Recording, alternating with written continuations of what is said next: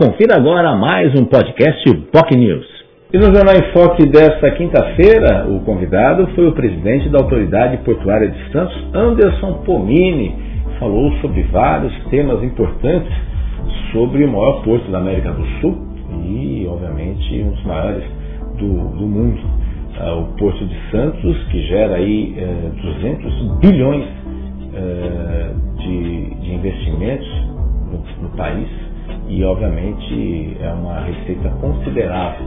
É claro que o assunto que não poderia deixar de ser é a ligação seca entre Santos e Guarujá, o túnel entre Santos e Guarujá, que vai ter uma importância enorme. Inclusive, nessa sexta-feira, o presidente da autoridade portuária se encontra com a ministra Miriam Belchior para falar justamente sobre a, a questão das obras do túnel entre Santos e Guarujá, essa reunião que será na, na Casa Civil, justamente para que as obras estejam inclusas no PAC a ser lançado o Programa de Aceleração de Crescimento, que é a ser lançado pelo governo Lula. E mais o presidente da, da autoridade portuária deixou claro que a própria autoridade tem recursos, uh, pelo menos para iniciar essa obra em caixa, e, e depois, obviamente, se necessário, o governo federal entra aí, poderá entrar com recursos.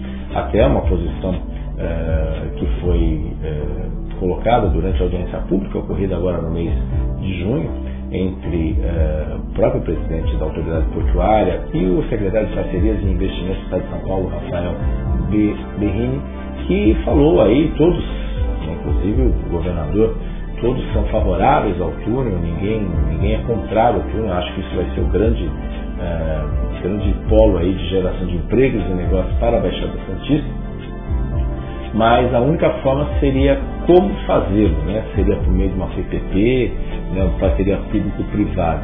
O próprio presidente da autoridade portuária, ele diz que essa ideia não está descartada, mas o gerenciamento fica pela governo federal. Né? Sendo o governo federal, é, a proposta federal é justamente essa questão.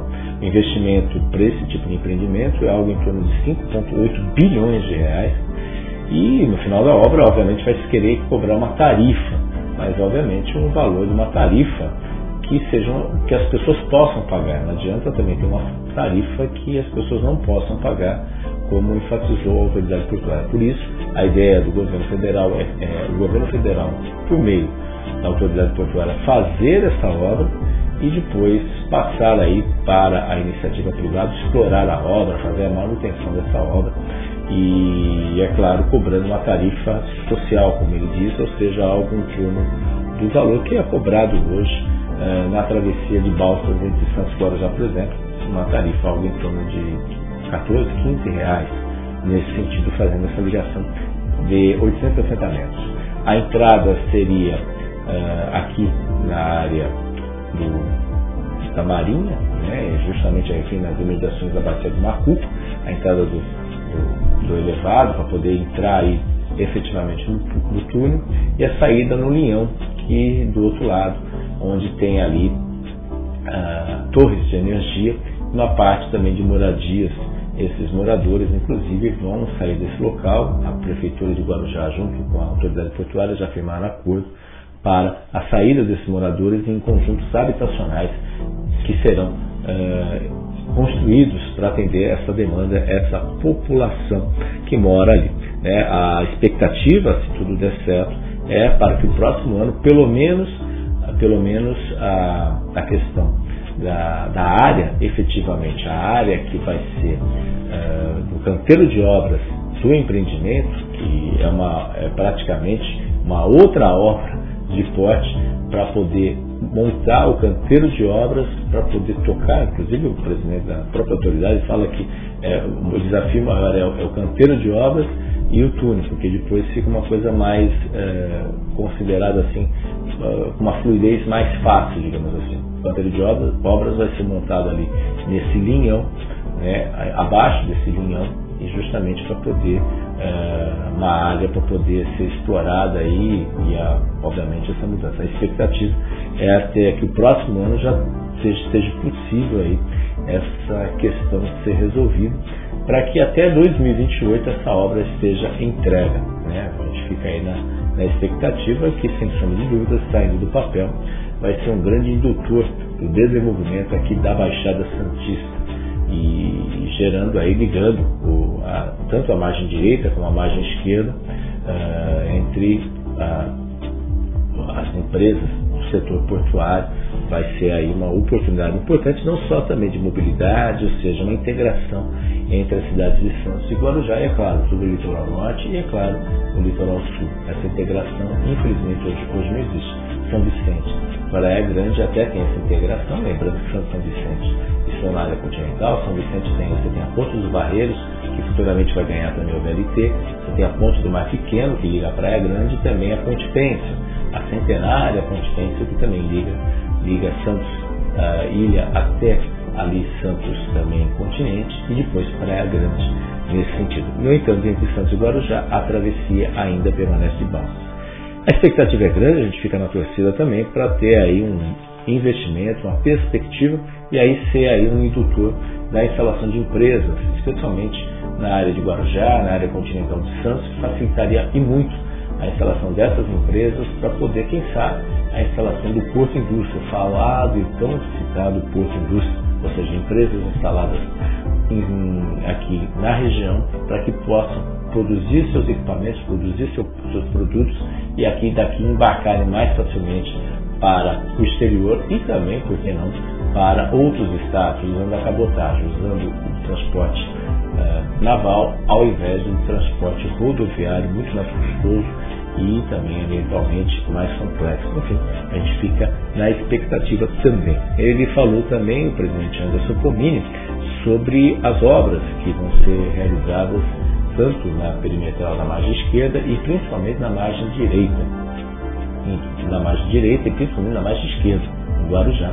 Investimentos já uh, separados de 500 milhões de reais e inclusive vão estar uh, no PAC, apesar de já terem recursos próprios específicos para obras que serão necessárias, já antevendo o que, vai acontecer com o túnel entre Santos e Guarujá. Uh, também ele falou sobre a possibilidade de duplicação da, da, do STS-10, como vai ser o STS-10.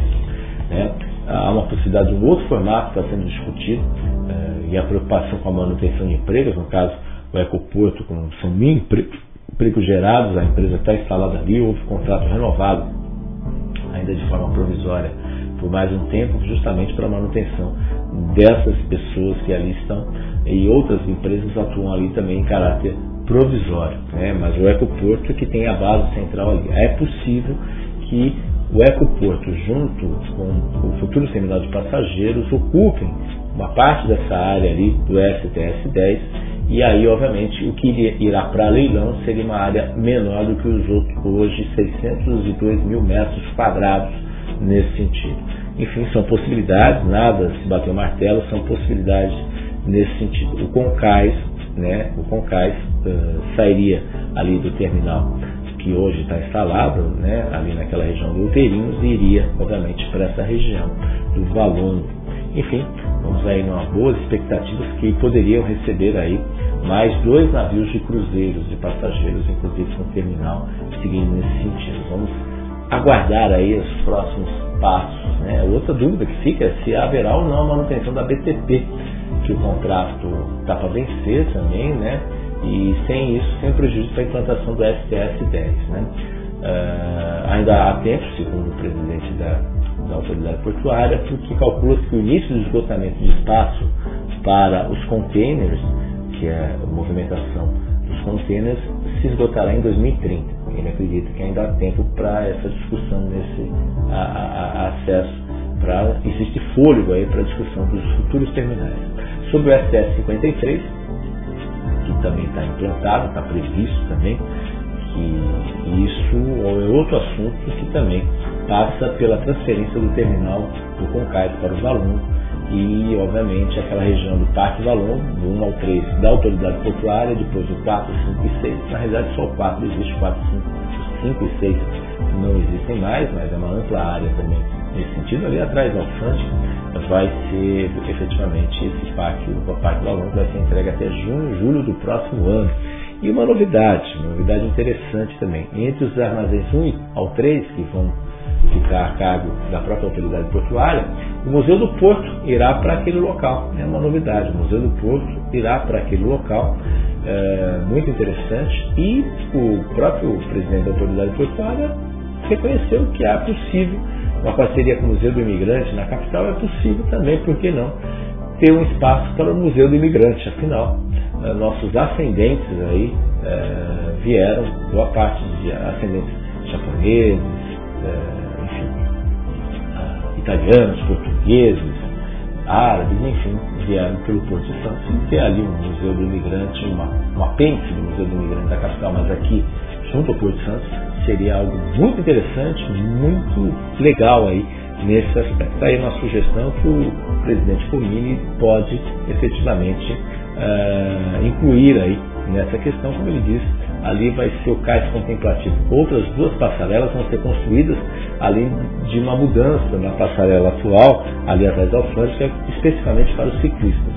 Vai ser uma espécie meio de zigue-zague, mas os ciclistas vão poder aí acessar com mais facilidade aí aquela passarela.